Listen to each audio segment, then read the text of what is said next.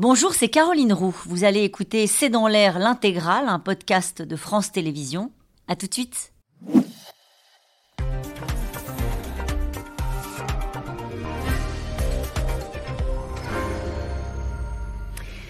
Bonsoir à toutes et à tous. La décision est tombée dans l'après-midi. Le ministre de l'Intérieur confirme la dissolution du collectif Les Soulèvements de la Terre. Les images d'affrontements entre les militants écologistes et les forces de l'ordre lors de manifestations contre la liaison ferroviaire Lyon-Turin ce week-end ont sans doute Ce groupement d'activistes assume la désobéissance civile et même une forme de violence au nom de l'urgence climatique. Les ultras sont donc dans le viseur au moment où les débats s'enflamment dans les communes sur l'entrée en application des zones à faible émission. Vous savez, ces fameuses ZFE pour interdire les centres-villes aux voitures polluantes.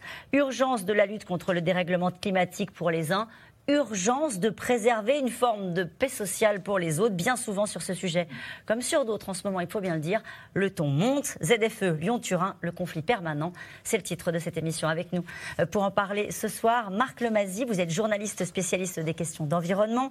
Citons votre ouvrage, France 2050, RCP 8.5, le scénario noir du climat chez Albin Michel, et puis euh, un autre livre, Ultra Écologicus, chez Flammarion, sur lequel nous reviendrons longuement ce soir pour revenir sur le profil de ceux que mhm. Gérald Darmanin appelle les éco-terroristes. Corinne Lepage, vous êtes avocate en droit de l'environnement, ancienne ministre de l'Environnement et vous êtes la fondatrice et présidente de CAP 21. Avec nous ce soir, Nathalie Saint-Cric, vous êtes éditorialiste politique à France Télévisions. Enfin, Soazic Kemener, vous êtes rédactrice en chef du service politique de Marianne. Et puis, ce soir, nous serons en liaison avec Thibaut Philippe, vice-président de la région euh, Grand Est en charge des transports, euh, pour évoquer la difficile application de ces zones à faible émission. Bonsoir à tous les cinq et merci de participer à ce C'est dans l'air en direct. Nous allons revenir sur tous ces aspects euh, d'actualité, notamment sur l'annonce hein, de Gérald Darmanin de dissoudre euh, les soulèvements de la Terre. Mais il y a une autre actualité dont je voudrais parler avec vous, Marc Lemazzi, c'est ces fameuses ZFE dont nous mhm. avons parlé sur ce plateau. Il y a un rapport sénatorial qui dit en fait il est urgent d'attendre.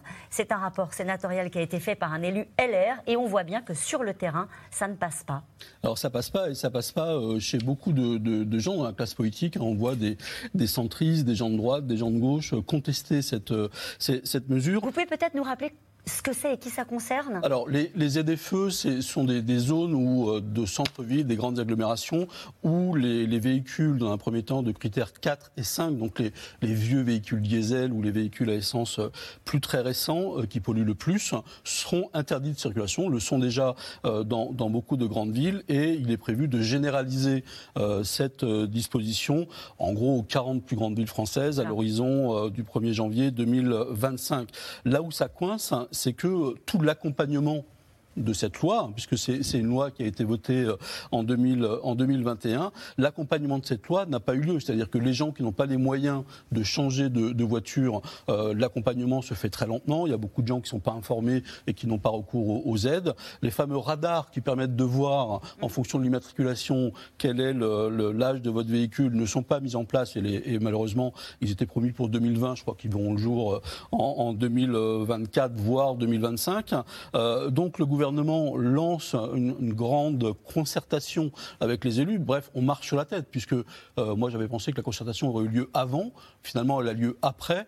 Et puis chaque ville fait un peu comme elle veut. Donc euh, ça veut dire qu'on n'est pas logé sur la même enseigne euh, selon qu'on soit à, Strasbourg, à Nice ou, ou, à Lyon. Donc tout ça est un peu kafkaïen en fond. Et c'est vrai qu'en préparant cette émission, j'ai essayé de, de, voir comment ça pouvait se passer dans certaines, dans certaines zones, dans certaines villes. C'est très compliqué. Ça ressemble parfois à une usine à gaz avec des dérogations, comme dans la ville de Montpellier, où on explique que même si on est critère 3, on pourrait quand même circuler si on fait moins de 8000 km par, euh, par an. Euh, ça a l'air très compliqué à mettre en place. Ça vous surprend que ça se passe comme ça, euh, Corinne Lepage? Non, ça ne me surprend pas, mais je voudrais revenir un tout petit peu sur le pourquoi.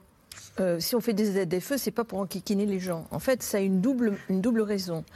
La première, dont on ne parle pas du tout, c'est la pollution de l'air. je regrette de le rappeler. Qui fait des morts c'est 48 000 morts par an. c'est un coût pour la société colossal parce qu'il y a les morts et puis il y a ce que ça coûte euh, à la Sécu, euh, en maladie. Euh, les, nos, gamins qui ont des bronchiolites, on a tous eu ça. Hein, voilà. donc on est tout à fait en dehors des clous, nous les Français. On s'est fait condamner à la Cour de justice de l'Union européenne, on s'est fait condamner par le Conseil d'État. Et donc il faut faire quelque chose pour réduire la pollution des villes parce que tout simplement, on ne respire pas. Et plus il fait chaud, moins on respire. Donc il y a un problème sanitaire derrière cette affaire-là, avant même le, pour moi, le problème sanitaire plus important. On pensait, pardon, vous faites bien de le rappeler, mais on pensait que ça, ça avait été même digéré par la classe politique, par l'ensemble des élus de droite et des gauches qui avaient conscience qu'il fallait faire quelque chose. C'est quand on rentre dans l'application que ça devient compliqué. Ça vient d'être parfaitement rappelé, ça peut être accompagné. Euh, si euh, vous avez un, véhicule diesel et que vous en avez besoin pour aller bosser et que vous ne pouvez pas vous en payer un autre, vous faites quoi? Mm. euh, S'il n'y a pas de. Les, les radars qui doivent surveiller ne sont pas là, on fait quoi? Donc, en fait, euh, derrière ça, il y a, euh, à mon avis, une inaction coupable euh, des pouvoirs publics pour n'avoir pas fait ce qu'il fallait. C'est une loi qui a quand même deux ans. Hmm. ça date pas d'hier matin, euh, n'avoir pas fait ce qu'il fallait. J'ajouterais enfin que ce qui se passe en France, c'est pas unique au monde. Hein. Vous allez dans toutes les grandes capitales européennes et vous verrez que vous avez énormément de zones où la circulation... Oui, mais les délais étaient plus longs. C'est ce que dit aussi ce rapport sénatorial, hein, Nathalie Saint-Cric. C'est-à-dire dans un certain nombre de capitales européennes, ça a commencé avant. Et puis dans certaines capitales européennes, il y a des navettes si vous circulez à la périphérie pour vous emmener au centre. C'est-à-dire qu'on a pensé et on a prévu. C'est bien organisé. Nous, c'est un peu l'impression qu'on a voulu rattraper le retard dans la prise de conscience écologiste par une accélération des mesures qu'on prenait. C'est-à-dire on a pris tout de suite des mesures parce qu'on avait rien très assez avant, et maintenant on réfléchit. Et en plus, pour aller dans le sens de ce que vous disiez, voiture électrique, on n'a pas ce qu'il faut. On a ce qu'il faut péniblement et lentement, nous dit 2025, la prime. Maintenant, on va trouver la prime de 7 000 euros sous condition de ressources, 5 000 sans condition de ressources pour voiture électrique, va devenir une prime si vous achetez français on n'a pas forcément de quoi faire les batteries puisque ce sont les Chinois qui le fabriquent. Donc si on veut être un bon élève et qu'on en a les moyens, parce qu'il faut quand même avoir les moyens, et ça concerne effectivement un tiers du parc euh, automobile qui serait mis à la casse. Comment voulez-vous qu'il n'y ait pas une espèce de, lutte des classes évidente? C'est-à-dire qu'en gros, il y ait euh, les gens qui. C'est la triple peine. C'est-à-dire on ne peut pas habiter en ville à cause de la gentrification. On est obligé d'habiter loin. On a éventuellement des déserts médicaux. On a plein de choses. On est loin de tout. Et en plus, vous allez rire, on n'a pas le droit d'aller dans le centre. Alors, je ne nie pas la nécessité, mais si on veut que l'écologie devienne digérable, il y a une notion, c'est l'égalité en plus. On comprend. C'est-à-dire la pollution attaque tout le monde les pauvres comme les riches peuvent avoir des bronchiolites et de l'asthme, ou être malades, ou mourir du cœur. Ça, mais encore faut-il que les gens aient le droit à la voiture, à la maison. enfin, je ne sais pas si c'est un droit, mais on ne peut pas arriver comme ça en disant vous allez rire. Alors les maisons individuelles, hmm. c'est fini, voilà. Et la, et la voiture euh, pour aller faire les bah, ça sera, ce sera ou alors pas avec celle-ci, pas avec votre vieille voiture. Euh, et on va revenir sur le contenu de ce rapport sénatorial qui fait aussi des propositions sur la façon d'adapter. Est-ce qu'on est en train d'enterrer les ZFE?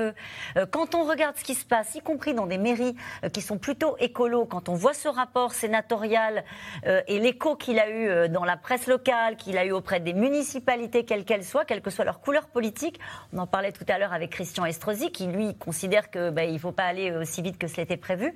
Est-ce qu'on est en train d'enterrer? En tout cas, ce qui est sûr, c'est qu'il y a un premier combat qui a été perdu. C'est-à-dire, vous l'avez dit, c'est un outil de santé publique ça a été décidé pour ça. Ça n'a pas été décidé pour embêter mmh. les gens ou pour reléguer euh, ceux qui avaient des voitures diesel. Ça a été décidé pour que les gens aillent mieux et que collectivement la France s'en sorte mieux dans les problématiques à la fois de santé environnementale, ce sont des problématiques très importantes, et aussi de réduction de la pollution. Or, ce premier combat est perdu. Pourquoi? Qu'est-ce qu'on entend? C'est un élu LR qui a utilisé cette traduction de l'acronyme en disant ZFE, c'est une zone de forte exclusion. Donc c'est ça qui reste maintenant dans le débat et c'est ça qui est présent. Et donc on voit bien que tous vont faire des aménagements parce que c'est impossible d'envisager que certaines voitures soient exclues dès 2024. Les gens n'ont pas le temps de se retourner, d'envisager un autre mode de transport, peut-être changer de travail, peut-être envisager de ne pas construire le, pavillon qu'ils voulaient construire, de se dire peut-être qu'il faut réinvestir les centres-villes. Mais comment euh, Il y a un rapport qui vient de sortir qui explique que Paris sera sans doute la, ville où on mourra le plus de chaleur, par exemple, euh, à cause du réchauffement climatique. Est-ce que, est que, est que ça donne vraiment envie euh, aux personnes de se dire ben, on va rester habité dans le centre des métropoles. Euh, donc ça pose un ensemble de problématiques très larges, mais c'est vrai que ce premier combat sur les ZFE, qui était pourtant un, combat qui avait été pensé, parce que ça arrive après la taxe carbone et les gilets jaunes. Donc c'est un moment en 2021 où on a déjà tout ça sur la table. On sait quelle réaction ça peut susciter.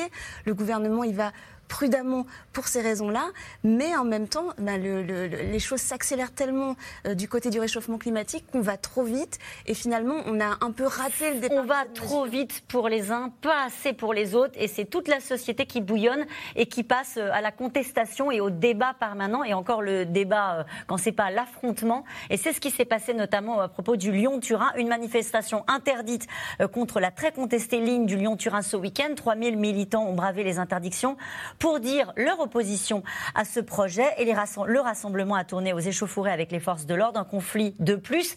Alors qu'on vient de le voir, le sujet des ZFE fait aussi monter euh, la tension dans les communes. Magali Lacrose avec Constance Meyer et David Lemarchand.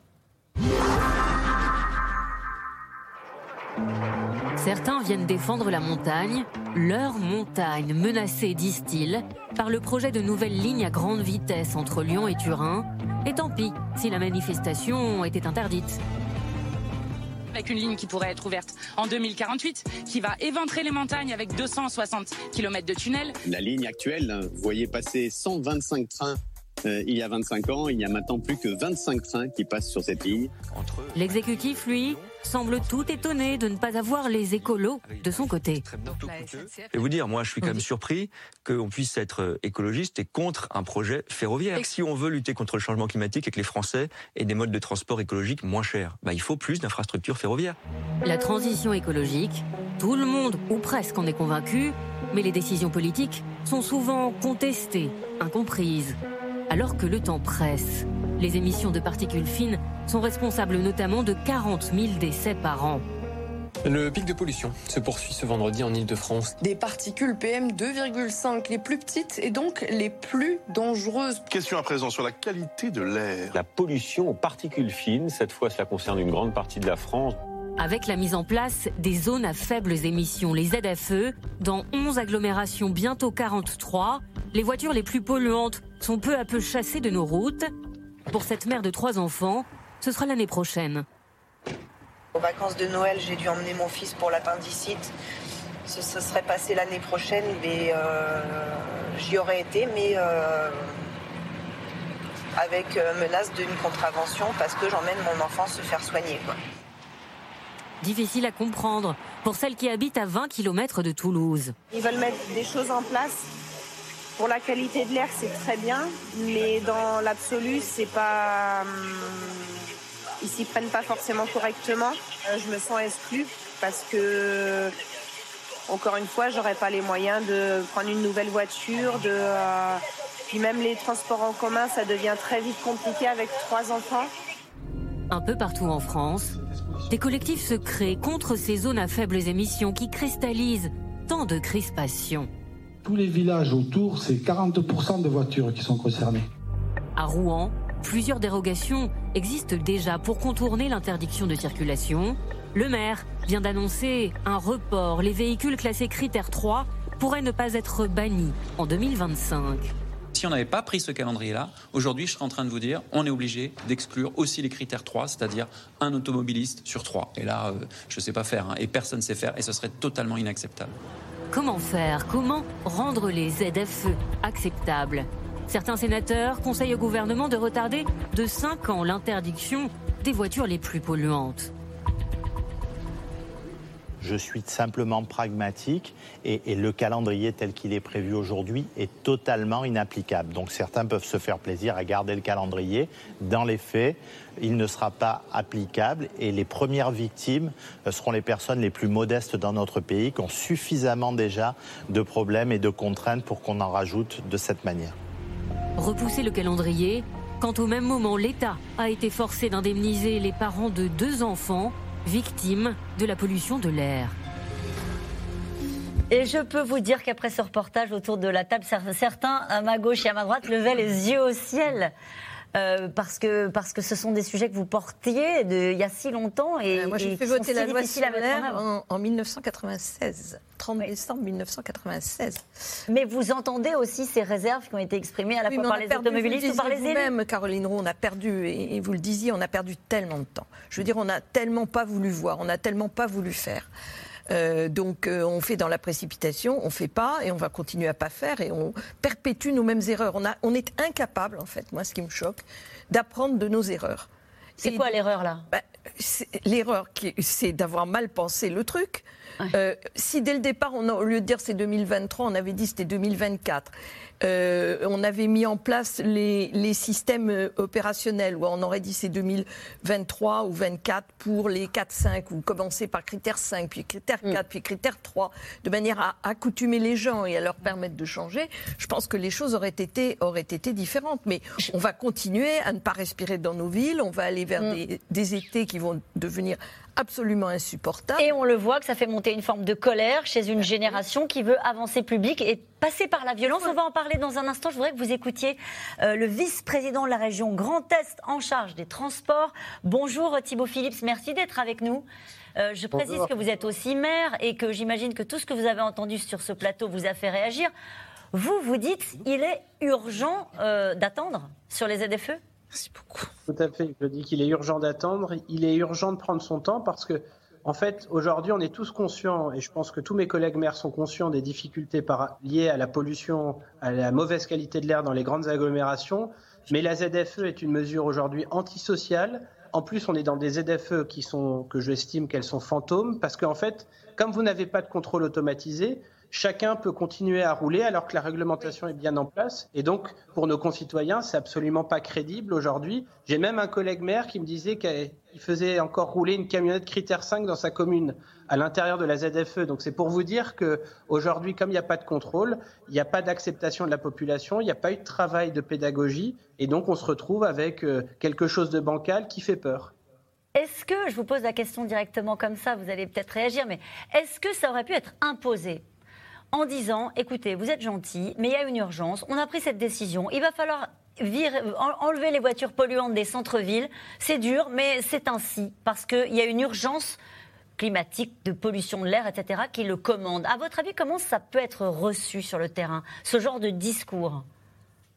Moi, je pense qu'il faut des mesures progressives et des mesures bien accompagnées, et peut-être d'aller par des cercles concentriques, c'est-à-dire de, de commencer peut-être par des centres-villes et ensuite d'aller euh, dans les agglomérations. Mais en fait, par exemple, à Strasbourg, les 33 communes et les 500 000 habitants sont concernés par la ZFE de la même manière aujourd'hui. Ridicule. Oui, parce que c'est vrai qu'il y a des, effectivement, il faudrait, il faudrait adapter euh, euh, localement les, les décisions, c'est ça? Oui, euh, oui, je pense qu'il faudrait les adapter localement et faire les choses progressivement. Mais de toute façon, sur ce sujet comme sur tous les autres, ça ne peut marcher qu'à deux conditions que ce soit possible pour les gens et que ce soit juste. Si vous c'est pas juste et si c'est pas possible, ça ne marchera jamais. Mais ni pour ça ni pour le reste, rien ne marchera. Mhm. Euh, est-ce que vous pensez que, euh, au fond, je me retourne vers vous, Thibaut Phillips, est-ce que vous pensez que cette cette décision, en en discutant avec vos collègues maires, que cette décision est en train d'être enterrée et que tout le le monde va se donner davantage de temps. C'est ce qui est en train de se passer euh, en ce moment. Euh, c'est pour les gens qui vous regardent et qui se disent bah, est-ce qu'il faut que je change de voiture? Euh, Est-ce qu'on va me laisser du temps? En tout cas, on voit que dans la plupart des territoires, c'est pas le cas en ce moment à Strasbourg, mais dans d'autres territoires, on voit que les calendriers sont reculés, que les échéances sont décalées, que parfois on commence à dire ben, on supprimera pas la critère 3 ou la critère 2 comme certains voulaient faire. Il y a des dérogations. Alors là, dans l'agglomération de Strasbourg, on a quasiment chaque mois une liste d'une dizaine, voire d'une vingtaine de dérogations supplémentaires. Donc c'est vrai qu'après avoir des mesures comme celle-là avec que des dérogations, ça n'a plus aucun sens. Et puis c'est inapplicable ensuite, euh, naturellement, pour vous qui êtes euh, en première ligne. Je voudrais vous faire réagir à cette déclaration du sénateur, donc Philippe Tabarot, hein, qui a euh, mené ce, travail sénatorial. Et il dit, c'est absurde en fait, un 4x4 flambant neuf et classé critère 1 va générer au freinage, en raison de son poids, bien plus de pollution qu'une voiture plus vieille dotée d'une vignette 3, mais bien entretenue. C'est-à-dire qu'il remet même en cause l'étiquetage critère, critère 1, 2, 3, 4, 5, considérant que, au fond, ça ne répond pas à la, aux, vraies, aux vraies difficultés. Tout à fait, c'est un des éléments d'ailleurs qu'on avait pointé depuis le départ, c'était de dire que la classification critère était complètement absurde parce qu'aujourd'hui, un critère 1, vous pourrez aller au centre-ville de Strasbourg avec une Porsche critère 1 et quelqu'un qui aura une petite Twingo sera critère 2 et ne pourra plus du tout circuler. Et ça, ça va pas du tout. Bon, Ça paraît mal parti, Marc Lemazzi. Oui, oui, non, c'est- mal parti. Euh, mais si, si on, si on dépasse ce, ce- ce- ce sujet des, Mhm. des, des ZFE, euh, c'est une situation qu'on va retrouver à chaque fois qu'on va réglementer ou qu'on va essayer de régler un problème lié au climat. Le conflit permanent. Ça va être le conflit permanent parce que il faut désormais qu'il y ait euh, dans toutes les lois euh, non seulement euh, une étude des conséquences environnementales, évidemment, mais une étude des conséquences sociales. Parce que si vous n'avez pas ça, vous allez vous retrouver euh, et les- dans les rapports du GIEC, ça, ça figure cette- ce, ce- ce sujet très précis qui est que s'il n'y a pas en même temps politique climatique et les ZFE, c'est une politique de santé publique, mais aussi une politique climatique et justice sociale, vous allez vous retrouver avec des, une non-acceptabilité par la population et donc des révoltes. On a eu les gilets jaunes, on va avoir les, les- les gilets verts partout parce que euh, imaginez que demain vous disiez euh, euh, j'interdis à partir du 1er janvier 2024 toutes les chaudières au fioul et qu'il n'y ait pas de solution pour changer. Ça va être le même problème. Et ce- ce- ce- cette mécanique infernale de j'impose quelque chose qui n'est pas accepté par la population, donc je recule, on perd du temps, et ça fait monter, un, l'exaspération de la population, et deux, les oppositions, notamment d'écologistes radicaux, qui vont vous dire, mais vous ne faites rien. C'est révolte contre révolte. En Oui, ce c'est moment. je voudrais qu'on parle de ce qui s'est passé sur le Lyon-Turin. On entendait le ministre des Transports qui dit alors là, je comprends pas qu'en développant le rail, je ne sois pas suivi euh, par les écolos. C'est vrai que là, du coup, on se dit mais voilà, expliquez-nous, euh, Soazic. En fait, cette liaison, elle doit permettre euh, de- d'acheminer des voyageurs, mais aussi du fret. Donc entre Lyon et Turin, euh, raison de 1h40 euh, à peu près de, de déplacement euh, contre à peu près 4h30 aujourd'hui par la route. Et en fait, euh, le, ce, que, ce que critiquent euh, les écolos, c'est vrai que c'est contre-intuitif, hein, parce que normalement ils sont pour le fret, pour le ferroutage, euh, pour, ce, pour ce genre de déplacement.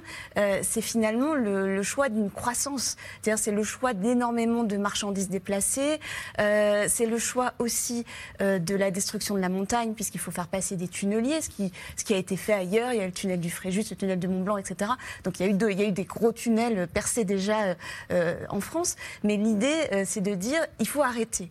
Donc on arrête. Il faut arrêter quoi? Il faut arrêter euh, de, il faut arrêter de construire des grandes infrastructures. C'est en tout cas ce que défendent ces écolos en disant il y a déjà une, une liaison en train qui n'est pas suffisamment utilisée. Donc, ce qu'ils demandent, ce qu'ils demandent, eux, c'est que ça passe par cette liaison. Mais on voit bien qu'on a d'un côté l'écologie des petits, des petits pas, diront certains, du gouvernement, en tout cas dans l'idée d'un progrès et d'une croissance possible. C'est vraiment deux conceptions très opposées. Et de l'autre côté, des écolos qui disent non, la décroissance, on arrête tout.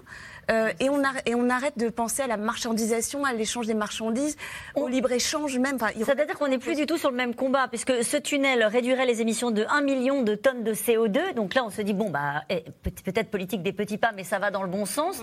Et de l'autre côté, on a une génération qui nous dit, vous n'avez rien compris, il faut changer de modèle. C'est une vieille histoire. Hein, Ouais. Ah bah, c'est député- très vieille histoire. J'étais député européen il y a plus de dix ans. euh, C'était déjà, euh, c'était déjà sur la table.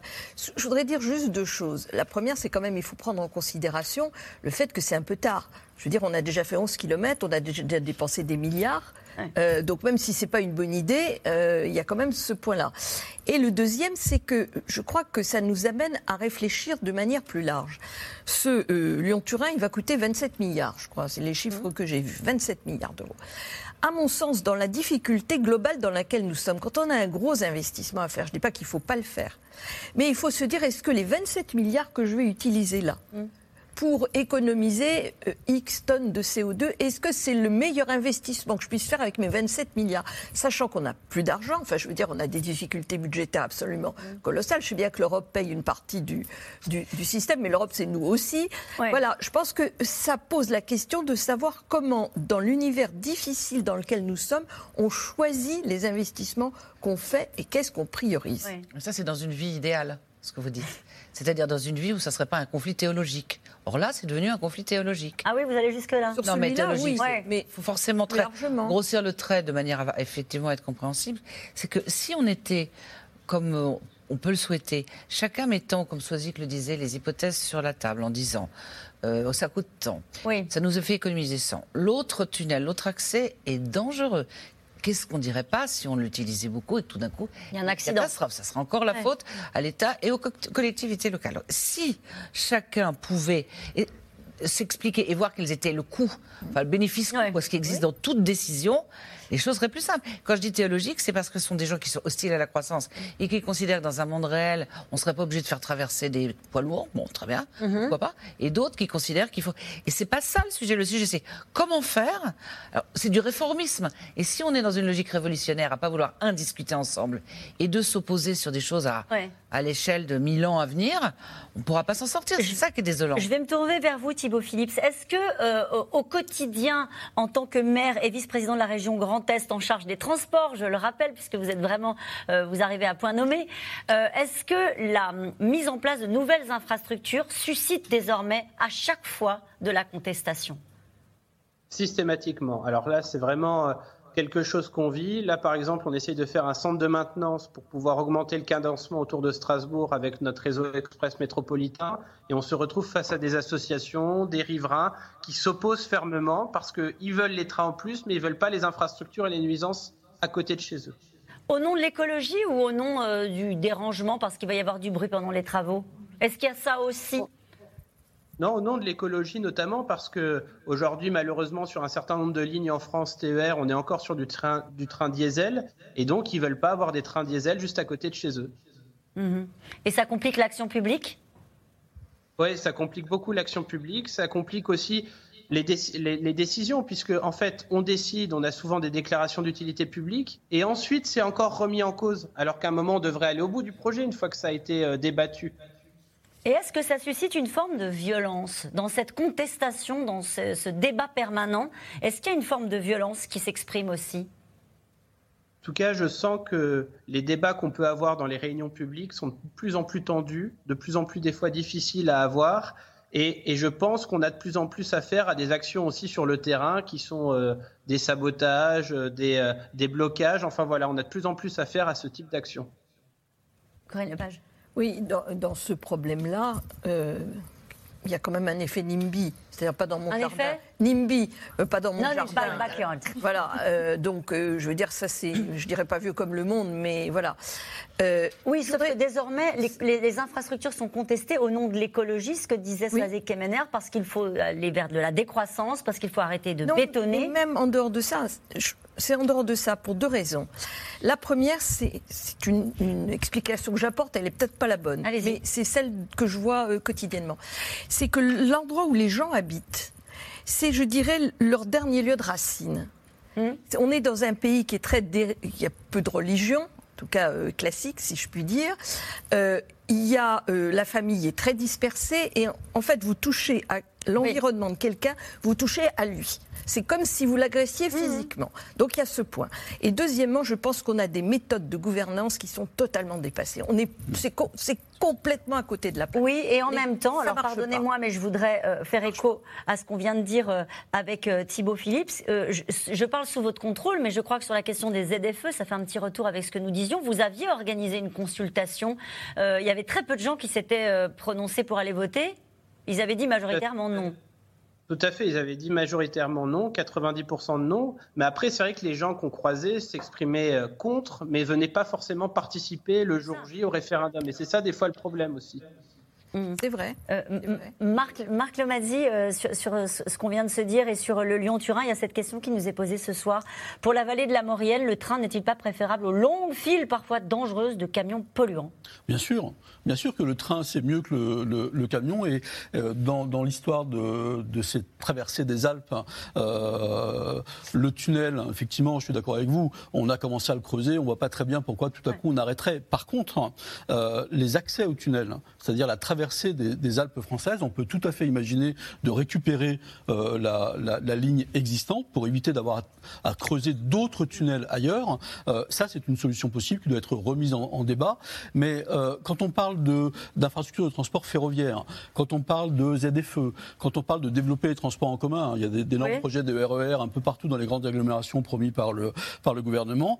Si à chaque fois il y a des contestations pour des raisons diverses et variées, alors que, on l'a le changement climatique s'accélère, c'est une des choses aussi pointées par les scientifiques, c'est que, par les rapports du GIEC, c'est que plus vous attendez, plus ça va coûter cher. Et en France, Pourquoi? Bah Parce que plus vous attendez et plus les décisions que vous, vous, allez devoir prendre vont être coûteuses parce que bah, les projets vont devoir être faits plus rapidement. Euh, et deuxièmement, plus vous attendez et plus pour la population, ça va devenir insupportable. Hein. Euh, et donc les deux combinés, ça fait que euh, l'exécutif dans, cette, euh, dans ce contexte-là, euh, je pense qu'il y a eu plusieurs occasions manquées. Euh, il faut quand même le rappeler, la première occasion manquée, en tous les cas la plus importante, ça a été la, grande convention citoyenne sur, le climat. Parce que là, il y avait des citoyens qui s'étaient exprimés, il y avait une légitimité, même si c'était des, des citoyens tirés au sort, mais quand même une légitimité populaire en quelque sorte, euh, avec des idées qui étaient euh, des idées qui allaient, me semble-t-il, dans le dans le bon sens. À partir du moment où euh, cette convention n'a pas débouché ou pas complètement, la loi qui a suivi a été un peu un peu déceptive.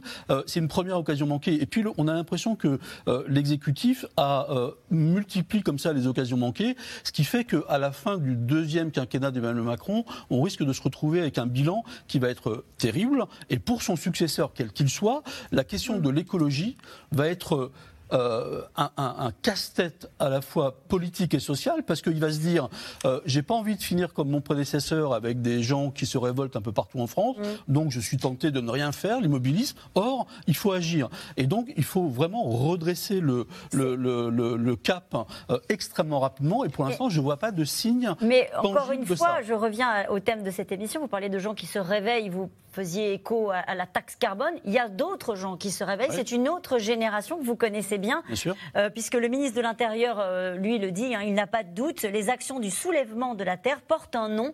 Il appelle ça l'écoterrorisme. Et demain, en Conseil des ministres, la dissolution de ce collectif sera actée. À l'instant, Jean-Luc Mélenchon estime qu'il faut écouter euh, cette génération-là et ne pas les réprimer comme des terroristes. Walid Berissoul et Michel Bouy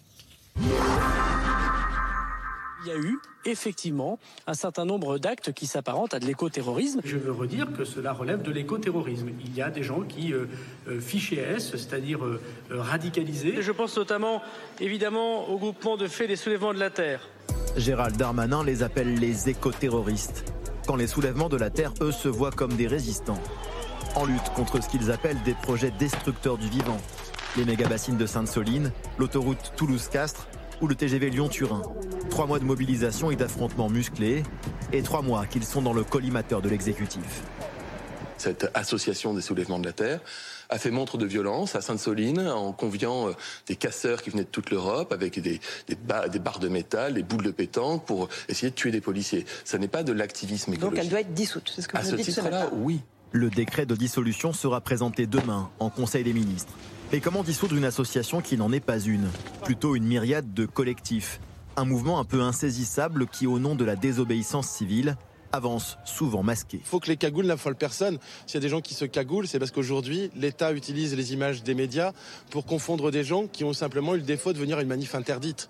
Donc euh, un porteur de cagoule, c'est pas quelqu'un de violent, c'est quelqu'un qui résiste. L'objectif, c'est faire nombre. C'est montrer que même si le gouvernement a tenté, par la parole de Darmanin, de disqualifier ce mouvement en nous traitant d'éco-terroristes, c'est montrer que la société civile est derrière cet enjeu, qu'est la gestion d'un commun qui s'appelle l'eau. C'est écrit dans la loi. Parmi ceux qui revendiquent leur appartenance au soulèvement de la Terre, des élus écologistes, des insoumis, mais aussi des figures médiatiques, comme la prix Nobel de littérature Annie Ernaux, l'acteur Mathieu Amalric ou des soutiens comme la climatologue membre du GIEC Valérie Masson-Delmotte. Ce soir-là, elle sort de sa réserve pour défendre le collectif et son mode d'action. Face à l'inertie, face à l'inadéquation des réponses institutionnelles et politiques, quels sont les catalyseurs qui peuvent accélérer la transition écologique? De nouvelles formes d'action, de résistance non violente, parfois perturbatrices, font partie des catalyseurs. Mais il y a quelques jours, après une opération menée près de Nantes contre des serres expérimentales censées être plus sobres en eau, la scientifique a exprimé des doutes. Ces destructions me laissent dans une complète incompréhension. L'action directe, voire violente, au nom de l'écologie, serait-elle la seule voie pour instaurer un rapport de force? Certaines associations plus classiques estiment qu'il est encore possible de faire autrement. On pose toujours des actions non violentes, on est, on est très fermement euh, ancré sur ça. Et euh, par exemple, sur les bassines, on parle beaucoup de Sainte-Soline, France Nature Environnement, au contentieux, on en a contesté 93 avec notre association Nature Environnement 17, avec des victoires contentieuses locales. Et sans violence. Donc euh, par le droit et sans violence, on arrive aussi à gagner. Mais hier matin, l'écrivain de science-fiction Alain Damasio, très lu par les moins de 35 ans et très engagé sur les questions écologiques, se pose en défenseur d'une radicalité tout aussi nécessaire selon lui. Quand à un moment donné, vous, découpez une méga bassine et que l'eau revient euh, effectivement à la rivière, aux nappes phréatiques et bénéficie aux 15 autres paysans qui étaient privés de cette eau, bah oui, il y a une efficacité, il y a, il y a une efficacité réelle. Donc euh, moi, je, je, je, considère que ça, c'est tout à fait utile. Ouais, ouais. Et, pour moi, encore une fois, c'est absolument pas violent. quoi. C'est radical au sens, oui, on revient à la racine du problème et on essaie de la traiter. Mais c'est pas du tout violent. On touche à, à des biens, on touche pas à des individus. Ce matin, une série d'interpellations menées par la sous-direction antiterroriste a visé une quinzaine de ces militants qui auraient participé au mois de décembre à une action contre une cimenterie Lafarge près de Marseille. Du sabotage pour le gouvernement, quand l'organisation voulait dénoncer ce qu'elle estime être l'un des plus gros émetteurs de CO2 du pays. Alors nous allons revenir sur cette organisation, son fonctionnement, Euh, mais d'abord avec vous Nathalie Saint-Cric, le gouvernement a donc décidé euh, de quoi? De durcir le ton vis-à-vis de ce que Gérald Darmanin appelle euh, Oui, enfin, il a décidé de suivre la ligne de Gérald Darmanin, puisqu'il avait déjà été question après Sainte-Soline de, effectivement, le terme écoterrorisme, qui est un terme, on peut, on peut discuter à l'infini de ça. Est-ce que c'est le bon terme? Est-ce que c'est le terme juste? Il a Euh, été utilisé en 1983 Oui. par un écrivain pour la première fois. Mais est-ce que c'est un terme politique également? C'est-à-dire, effectivement, on peut considérer, mais après, le terrorisme, c'est une action violente qui vise à impressionner et à faire des choses qui ne sont pas autorisées par la loi. Alors, effectivement, on peut avoir des conflits euh, sémantiques là-dessus, mais il a, il a sur le, au début, il y avait un problème juridique et il y a toujours un problème juridique. On ne suis même pas sûr du tout que ça passera au filtre du, du, du- du tribunal. La dissolution des soulèvements de la terre? Bien sûr. Il y a le principe quand même, pour dissoudre une association ou pour dissoudre, faut vraiment qu'il y ait des choses particulières à lui reprocher. Le droit d'association en France est quelque chose de sacré, comme le droit d'expression, comme ça. Et elles sont rares, les associations, qui peuvent être, qui peuvent être dissoutes. Donc, effectivement, et là, manifestement, au vu des images, c'est-à-dire d'une succession d'images, que ce soit les bassines, que ce soit au moment de Lyon-Turin, et avec un certain nombre de dommages, non seulement aux biens, parce qu'on a vu le piolet couper un tuyau, et, alors, et qui décide là où on va, parce que c'est eux qui considèrent que cette cimenterie doit être interrompue, mais moi je peux considérer quelque chose moins grave et doit être interrompu. Donc on ne peut pas non plus laisser le pays fonctionner comme ça. Et accessoirement, quand on dit on s'en prend aux biens, on s'en prend pas aux personnes, c'est pas vrai. Parce que je ne dis pas que c'est C'est ce soulèvement de la terre. disent dans l'argument de, de, soulèvement de la terre, ça a été dit dans le reportage. C'est une espèce de kyrielle de mouvements, de syndicats, d'associations, d'individus qui sont regroupés et dont on sait très bien, et d'ailleurs les arrestations au moment de Sainte-Soline l'ont prouvé, qu'il y avait à l'intérieur une quinzaine de personnes étrangères qui n'avaient pas le droit d'être sur le territoire français. Donc ils sont parfois infiltrés par les Black Blocs, donc c'est très difficile de savoir qui a fait quoi. Donc c'est politique pour montrer qu'on a de l'autorité, mais on ne peut pas laisser non plus euh, se prolonger des actions de sabotage. Alors ça aussi, on est dans le registre du terrorisme, terrorisme, sabotage, euh, qui, qui pourrait arriver bah, quand les gens l'ont décidé. Corinne Lepage, vous disiez, c'est pas évident que ça passe légalement ça la passe au dissolution. Conseil d'État. Euh, D'abord, euh, dans ce qu'on a vu, il y a des actes de nature très différente. On ne peut pas mettre tout, pour moi, dans le même panier. Est-ce que c'est de l'écoterrorisme déjà? Non, moi je, je n'admets pas le, je n'utilise pas ce mot. Je suis pas d'accord avec. euh, parce, pour plusieurs raisons. D'abord parce que quand vous regardez à l'échelle du monde, y tous les pays autoritaires euh, se plaignent de l'écoterrorisme et euh, su- euh, suppriment les associations de défense de l'environnement. C'est la Russie qui a commencé, mais c'est pas la seule. Voire même tue euh, purement et simplement euh, ce qu'ils appellent des terroristes activistes. Bon. Donc vous êtes contre la dissolution de ce Donc moi je, je pense que d'abord, un, un, je pense que ça ne résoudra pas le problème. Bon. Parce que comme vous l'aviez dit vous-même, c'est une myriade de petits organismes, ils vont continuer à faire ce qu'ils font. Je pense que le, le sujet, en réalité, c'est qu'il ne faut pas confondre les actes et l'association. Euh, le, droit droit à l'association, c'est un, un droit reconnu. Par contre, les actes illicites, les actes illégaux, on est en République, ils doivent être poursuivis et ils doivent être condamnés. Mais Euh, ils les revendiquent en disant euh, on assume ce qu'on Eh ben, fait parce qu'on est, devant le obli- juge. on est obligé de le faire juge. car les politiques ne font rien. Et Voilà ben, qu'ils aillent devant le juge, qu'ils fassent juger la désobéissance civile. Il y a des fois où ça marche, il y a des fois où ça marche pas. Ça marchait par exemple pour les, les portraits euh, d'Emmanuel. Macron qui ont été décrochés. C'était pas euh, très très violent. hein. Bon, désobéissance civile, ça a marché. Il y a d'autres cas dans lesquels ça marchera pas. S'il y a des violences contre personne, ça ne marchera pas. Vous disiez en regardant le reportage qu'il y a des causes qui en valent la peine, peut-être en tout cas aller piétiner des salades. Ça, j'ai euh, pas compris. Vous avez Moi, pas je suis comme, Ouais. Je suis comme Man- Madame Masson-Delmotte, c'était un, un- c'était ex- expérimental, c'était fait pour faire de l'économie d'eau euh, avec du sable. Euh, très franchement, je pense que c'est un très mauvais choix. Cette question de Xavier dans le Pas-de-Calais, la radicalité de certains écologistes ne provoque-t-elle pas des réactions de rejet de la part des citoyens? C'est ce qu'espère le gouvernement. Et justement, finalement, euh, en s'en prenant à ces fameuses salades euh, dans la région nantaise, euh, c'est des salades qui ont été planchetées par des maraîchers nantais. Ils ont donné, ils ont donné un point au gouvernement, c'est-à-dire qu'ils ont, c'est à partir de ce moment-là qu'Emmanuel Macron dit euh, devant Elisabeth Borne à Gérald Darmanin, on va dissoudre parce que c'est Elisabeth Borne qui doit appuyer sur le appuyer sur le bouton de la dissolution. Ça se passe à Matignon, et donc ça se ça se déclenche pour ça parce que il y a une climatologue qui dit que c'est n'importe quoi. Donc euh, il y a quand même un des soutiens très importants du mouvement qui qui se qui se recule un peu dans cette affaire. Euh, L'incompréhension parce que c'est normal de, de chercher à consommer moins d'eau. C'est quand même le sujet. L'eau, c'est le sujet de le sujet de l'année, de la décennie, même du siècle. Donc effectivement, là ils ont là ils ont plutôt donné du grain à moudre au gouvernement. Après, ce qui est vrai, c'est que ça acte quand même ce qui est en train de se passer, un, un changement euh, radical. C'est-à-dire qu'avant, on assistait tous journalistes aux marches pour le climat euh, menées par Greta Thunberg, et maintenant euh, il y a ce théoricien suédois Andreas Malm qui lui a théorisé au contraire. Alors il a écrit un livre qui s'appelle euh, Comment saboter un pipeline. Eh ben, Et vous lui- savez quoi? J'aimerais qu'on l'écoute. On a un extrait d'une de ces, confé- de ces conférences. Euh, effectivement, c'est une figure euh, de l'éco-terrorisme. Je ne suis pas sûre qu'il apprécie le mot aussi. On l'écoute. Certain types of violence, if you define property destruction, La violence, un certain type de violence, can be necessary. comme par exemple la destruction, peut être nécessaire pour briser cette inertie, cette résistance d'un système, d'un ordre tellement installé et soutenu par de puissants groupes d'intérêts. Uh, come, come with it. And the, Tout cela à un moment où on a besoin de changer de modèle, où on doit transformer nos sociétés.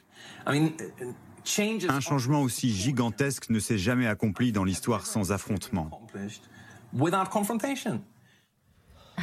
Il le justifie, il l'assume, et on imagine sa réaction si on est en train de lui expliquer que les ZFE, on va, pas, on va prendre le temps de les mettre en place, et même, mais même peut-être pas.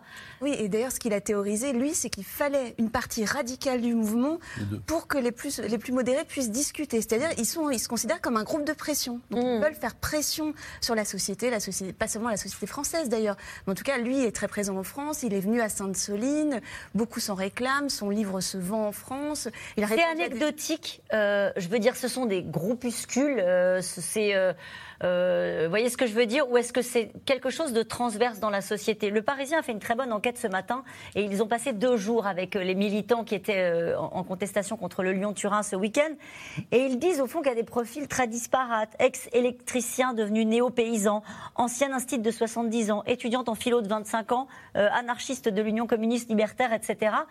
Euh, Est-ce que, vous voyez ce que je veux dire? Oui. Est-ce que ce sont, euh, c'est au fond, c'est un phénomène, mais qui est quand même assez circonscrit, ou est-ce que c'est quelque chose qui est transverse dans cette génération Non, non, c'est un, c'est un phénomène très important et vous avez raison quand vous dites que le- la dissolution des soulèvements de la Terre ne, ne changera rien pour une raison très simple, qui est qu'on a assisté à un basculement du mouvement écologiste, notamment au travers de ce qu'on a appelé la génération euh, climat, euh, qui a pris conscience effectivement que les marches pour le climat, ça ne servait à rien et qu'il fallait donc passer à un niveau supérieur, hein, euh, ce que ce que disait euh, Alain, Damasio. Ça, c'est une idée très forte.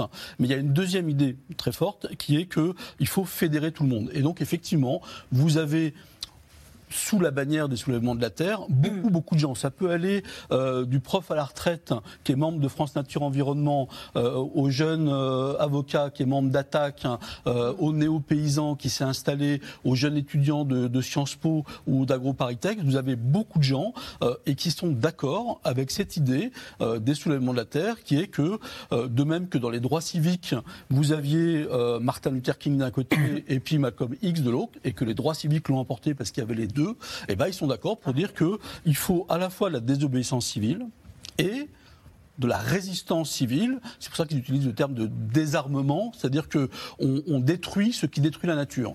Euh, et cette idée-là, euh, vous écoutez les, les diplômés d'AgroParisTech quand ils disent qu'ils refusent d'aller travailler dans l'agrobusiness, ils l'expliquent très bien. Et donc c'est un mouvement très large. Mais qui prend de l'ampleur Qui prend énormément d'ampleur. Moi j'ai été, euh, pour, pour, ce livre, j'ai fait une enquête notamment sur les réseaux sociaux pour voir qu'est-ce qui se disait sur les réseaux sociaux. Vous avez des centaines de groupes des centaines de groupes qui réunissent chacun des milliers et des milliers de personnes qui sont sur cette base-là. Alors il y en a qui disent moi je me retire de cette société et je veux faire de, la permaculture dans mon coin. Moi j'adhère à Extinction Rebellion. Moi j'adhère, s'il y a une ZAD, j'irai dans la ZAD de manière peut-être intermittente.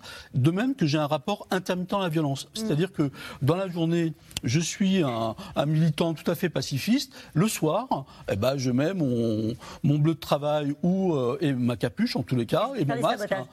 Et je vais faire soit du sabotage, soit, s'il le faut, s'affronter aux forces de l'ordre. Et le lendemain matin, je rentre chez moi et je redeviens un citoyen tout à fait normal. Mm. Donc c'est un phénomène. Et je termine là-dessus, c'est que ce qui va se passer probablement, et en tous les cas, moi c'était la conclusion à laquelle mm. j'étais arrivé au terme de cette enquête, c'est qu'il va y avoir un clash de génération entre les boomers qui sont restés avec des vieux logiciels euh, datant des années... Euh, 80, disons pour être gentil, 90, et les jeunes générations qui veulent changer de société parce que l'urgence climatique nous impose, alors vous avez parlé de décroissance, nous impose une autre société. Et cette société, ils veulent commencer à la construire maintenant. Et ça passe par la destruction de l'ancien monde. Et donc là, on a, un, véritablement un dialogue. ils ne croient plus tellement au vote, à la démocratie, euh, Au, au, Parlement. Ils croient au mouvement citoyen et à l'action directe. Je suis, je suis tout à fait. Pardon, excusez-moi. Non, je qu'il y avait quand même un danger aussi, parce que je pense que virtuellement un affrontement possible. C'est-à-dire que je, là, j'emprunte les termes à quelqu'un qui l'a écrit aujourd'hui, je ne sais plus qui, qui expliquait que l'extrême gauche s'était écologisée.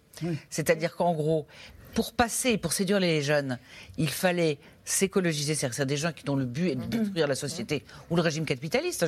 Je, ne critique pas, je dis simplement que leur but est clairement, mmh. hein, et que à côté de ça, l'écologie s'était radicalisée. C'est-à-dire que si on retrouve effectivement cette convergence, ça va devenir compliqué pour la société parce qu'on ne peut pas tolérer des gens qui sont contre le capitalisme, contre. Quand on écoute euh, le, jeune homme tout à l'heure qui euh, se vante d'avoir appris, appris à son fils en français la seule phrase que je déteste la police et qui est anti-israélien à fond, euh, c'est pas que l'écologie, c'est tout un système qui est en marche, mais ce qui veut dire que si on veut décoller les jeunes désespérés les jeunes qui ont peur, les jeunes qui veulent plus avoir d'enfants, les jeunes qui sont, mais qui sont euh, absolument éco, mais plus qu'éco-anxieux, de cette, de ces gens un peu plus âgés qui eh peuvent les instrumentaliser, eh ben il faut les écouter un petit peu plus et probablement parce qu'autrement ah, on aura des gens comme Andreas Mann qui diront ça c'est une cible, ça c'est une cible, lui choisira ses modèles. Et comment la classe politique, justement, se positionne par rapport à ça? Euh, Peut-être avec vous, je vous donnerai la parole ensuite, Corinne Lepage. Euh, on a vu que euh, le premier qui a réagi, c'était Jean-Luc Mélenchon, en disant il ne faut pas, les, il faut pas dissoudre ce groupement, il faut les soutenir, les écouter. Lui, il embrasse cette cause-là, et y compris les moyens mais, et les méthodes. Mais, mais, mais, cette cause le dépasse un peu, parce que finalement, les soulèvements de l'Inter, ça ne s'inscrit pas euh, dans un champ politique, euh, c'est pas, euh, c'est pas la France insoumise. Alors, il y a des insoumis au sein des soulèvements de l'Inter, mais c'est plus fort que lui. Mais il y a des écolos mais aussi, enfin, je veux dire, de Europe Écologie Les Verts ou pas Et d'ailleurs, d'ailleurs on, a, on avait posé la question, quelqu'un de mon service avait posé la question pour Marianne, justement, aux écolos sur leur rapport à, la violence. Et ils sont très embêtés, parce que les écolos qu'on a devant nous, c'est-à-dire dans le personnel politique, des gens comme, par exemple, si on prend Yannick Jadot, il était chez Greenpeace, il a pu faire des actions. Mais c'était, ça n'avait rien à voir d'aller avec un Zodiac sans prendre, sans prendre à des, à des, à des bateaux ou à des pétroliers plutôt que, euh, plutôt que ce qui est en train de se passer aujourd'hui, où les gens viennent aux mains, où c'est, où c'est violent vis-à-vis de la police. Et donc, ils ont, mais ils ont un rapport très complexe à ça, parce qu'ils savent très bien que c'est la jeune génération, que ça va passer par là. Donc, ils sont, euh, ils, ils ne cautionnent pas la violence, mais en même temps, ils savent bien que le mouvement est en train de devenir ça. Est-ce que ce mouvement vous inquiète, Corinne Lepage? Vous suivez ces thématiques-là depuis si longtemps? Est-ce que je, veux dire d'abord, je comprends les jeunes. J'aurais 20 ans aujourd'hui. Vous seriez comme eux? Je, ne sais pas si je serais violente ou pas, j'en sais rien. Euh, mais je serais un peu désespérée. C'est-à-dire que je me dirais, mais comment je vais vivre à 60 ans?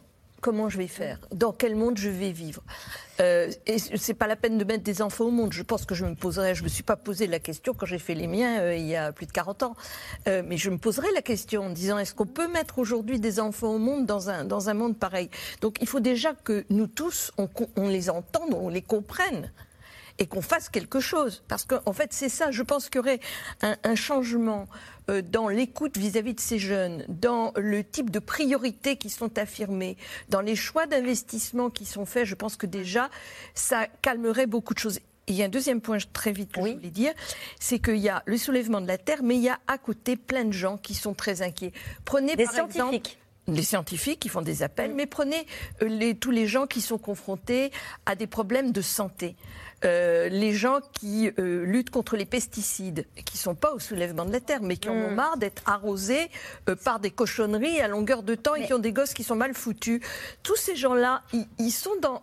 Je dis pas qu'ils appartiennent à ça, mais ils comprennent. Ils sont dans cette espèce de, de révolte euh, vis-à-vis d'un monde qui, qui, ne- qui ne tourne Mais cette confrontation-là entre ces deux mondes-là, est-ce qu'elle vous inquiète? Est-ce que cette Oui, violence-là, à un moment donné, je pense qu'on va aller de plus en plus vers la violence si on est incapable de s'écouter et ben, de comprendre ce qui est en train de se Eh passer. ben justement, et en première ligne, très souvent sur ces questions-là, comme sur les autres sujets, eh bien, on trouve les maires. Euh, hier, le maire de Loris dans le Vaucluse et son euh, conseil municipal ont encore euh, présenté leur démission après une agression. La situation est devenue si délicate que certains suivent, vous allez le voir, des, des formations dispensées par le RAID, par la police nationale pour se protéger au quotidien. Théo Manval, Diane Cacciarella avec Juliette Vallon.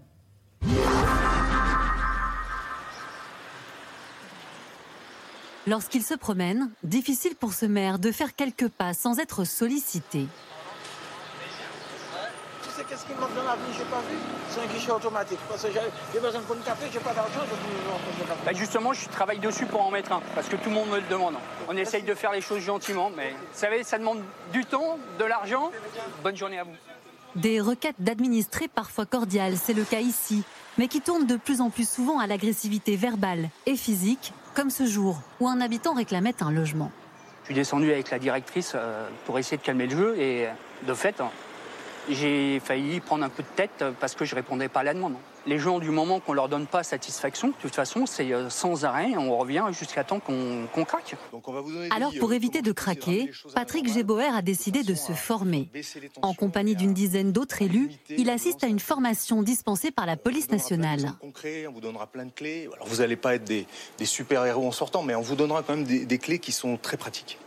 Mise en situation et jeu de rôle pour désamorcer un conflit là aussi autour de l'attribution d'un logement. Qu'est-ce qui se passe? Je suis Madame euh, Sophie. Je viens Oui. parce que j'ai un souci. J'ai toujours pas de logement. Vous aviez promis de m'aider. Oui. J'ai un logement insalubre. Asseyez-vous déjà. Non, non, non, je m'assois pas. Non, non, j'ai un logement insalubre. j'ai pas- huit enfants. Ouais. Euh, là, je suis à l'hôtel. Ouais. Euh, je passe de foyer en foyer. Ça va pas là. J'ai pris du white spirit là. Arrêtez de Et faire avec un briquet. Non, non, non, non, monsieur. N'importe quoi, asseyez-vous correctement. Vous me donnez un logement. J'ai huit enfants. C'est une femme, donc j'avais du mal à. Est-ce que je pouvais la- la- la- la- l'arrêter, faire s'asseoir euh, en utilisant la violence? Parce qu'elle utilisait la violence, donc est-ce que j'avais le droit de. En, en temps- en réciprocité, est-ce que j'avais le droit de faire ça? Donc euh, c'était pas, c'était vraiment pas évident, quoi. En gros. Présent dans la salle pour débriefer la scène, un négociateur chevronné du RAID pointe surtout l'importance de l'écoute, du dialogue. Vous l'avez dit, faire preuve d'empathie. Donc ça, c'est exactement ce qu'on va utiliser euh, euh, nos armes euh, en négociation. Donc la capacité de s'identifier à autrui dans ce qu'il ressent. Une bonne négo, on dit que le, le négociateur parle 30%. Le, le vilain ou le, ou le gentil qui a pété un plomb, euh, 70%. Et dans ce genre de situation, chaque détail compte. Sur le bureau, donc, on avait positionné euh, des, petits, euh, des petites choses euh, qui auraient pu servir. Alors bien, on, on a sécurisé le tout hein, avec bouchon en liège, euh, voilà, tout ça, il n'y a pas, pas grand risque. coupe-papier. Magnifique coupe-papier euh, avec euh, le manche en ivoire, génial, mais qui est pointu. euh, euh, on pourrait couper du, du- du saucisson avec. Euh, voilà, faut pas que ça puisse se retourner contre vous. Donc en ce moment, la mode, c'est vraiment le bureau dépouillé avec quasiment rien dessus. C'est c'est la mode, mais c'est ça. Ne pas devenir paranoïaque, mais avoir les bons réflexes dans une période où l'écharpe tricolore ne protège plus l'élu. L'élu ne peut pas être dans l'hypervigilance tout le temps, c'est pas ce qu'on lui demande. Mais euh, il doit être attentif euh, à la fois aux personnes qui- qu'il rencontre et à l'environnement dans lequel euh, il se déplace ou il se projette. Ce qui veut dire qu'il n'y a pas de situations qui sont anodines. Il faut avoir un échappatoire quelque part et pas, ne pas se retrouver acculé à gérer une situation qu'on ne peut plus gérer. Selon le ministère de l'Intérieur, 2265 plaintes et signalements pour violences contre les élus ont été recensés en 2022, une hausse de 32% en seulement un an.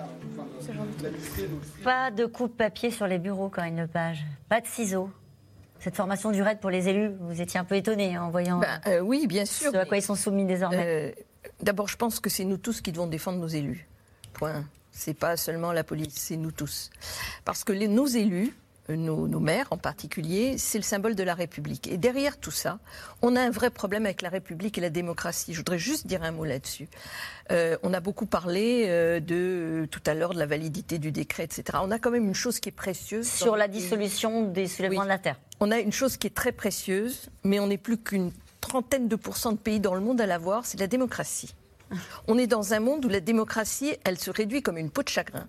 Si nous n'avons pas présent à l'esprit, en de ce que je disais tout à l'heure sur euh, rendre les choses possibles et euh, les rendre justes, que la défense de la démocratie chez nous, de la République, c'est aussi fondamental que l'écologie, et très franchement, on est mal barré, parce qu'on se fera bouffer par les autres. Et ça, je crois que c'est vraiment quelque chose qu'il faut avoir présent à l'esprit de manière constante. Et ce drame des, des, des maires, mais des toubibs, des infirmières, des instits, des instits, etc., c'est la République qui est en cause. Thibaut Phillips, votre réaction euh, à ce reportage et qui fait en fait le lien avec tout ce qu'on se dit depuis le début de l'émission, c'est-à-dire la confrontation permanente, que ce soit euh, des projets qu'il faut défendre, des mesures euh, écologiques qu'il faut, ré- qu'il faut faire appliquer euh, dans, dans les communes ou dans les régions, euh, ça devient de plus en plus compliqué parce que vous n'êtes pas suivi.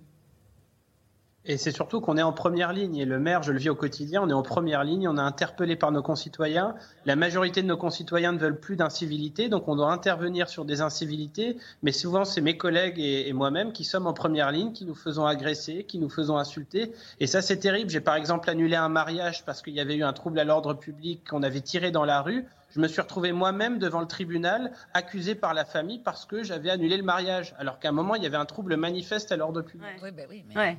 Ça. Vous vouliez dire?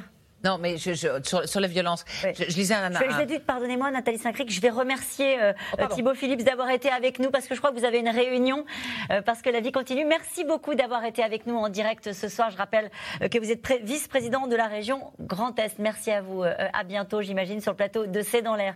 Nathalie Saint-Cric. Simplement, il faut, faut que tout le monde s'y mette.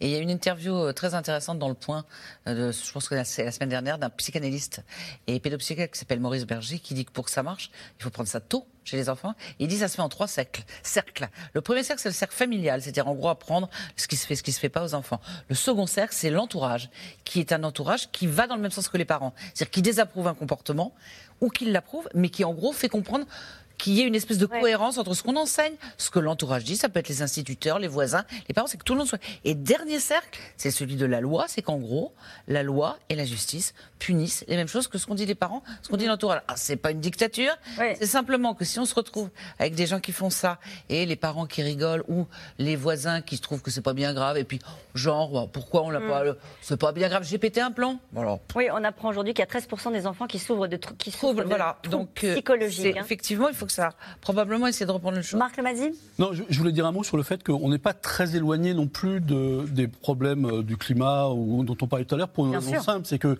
au fur et à mesure que le, que le, le changement climatique va produire ses effets, euh, il va y avoir une crispation supplémentaire dans une société qui est déjà extrêmement crispée. Je prends un seul exemple, euh, le, le retrait gonflement des argiles. Mhm. Quand la sécheresse se met dans les sols, à ce moment-là, les maisons se fissurent. Euh, et donc, vous vous retrouvez avec des maisons qui deviennent inhabitables, des gens qui se sont endettés pour acheter leur maison, avec des fissures gigantesques, etc. Et très souvent, il demande au maire d'intervenir. Mais le maire lui dit, moi, c'est pas de mon ressort, c'est l'assurance, etc. Ce qui s'est passé dans une des agressions de maire, euh, c'était Oui, c'était un dégât des eaux, C'était un dégât des eaux, une inondation. Et il lui demandait de faire le constat de dégâts des eaux et le maire, a dit c'est pas mon travail. c'est- pas mon, pas de mon ressort. Et il s'est fait agresser et menacer. Et ben ça, cette situation-là, vous allez la retrouver puissance 1000 au fur et à mesure que le changement climatique va produire ses effets. Et donc, bah, il faut, par exemple, dans- en l'occurrence, euh, accélérer sur la réforme des assurances, sinon les gens vont être exaspérés et ils vont taper sur la figure des mers. Et je peux vous dire qu'il y a déjà, et vous le savez euh, sans doute mieux que moi, mais qu'il y a déjà des endroits en France où on ne peut pas s'assurer. Oui, mais bien sûr. Difficile. Où il est très difficile euh, de, zones blanches de s'assurer. Exactement. Et nous revenons maintenant à vos questions. Merci d'avoir écouté C'est dans l'air. Comme vous le savez, vous pouvez désormais écouter l'intégrale, mais aussi l'invité ou vos questions à nos experts. Tous ces podcasts sont disponibles gratuitement sur toutes les plateformes de streaming audio. Et pour le replay vidéo, c'est sur France.tv, bien évidemment. À bientôt.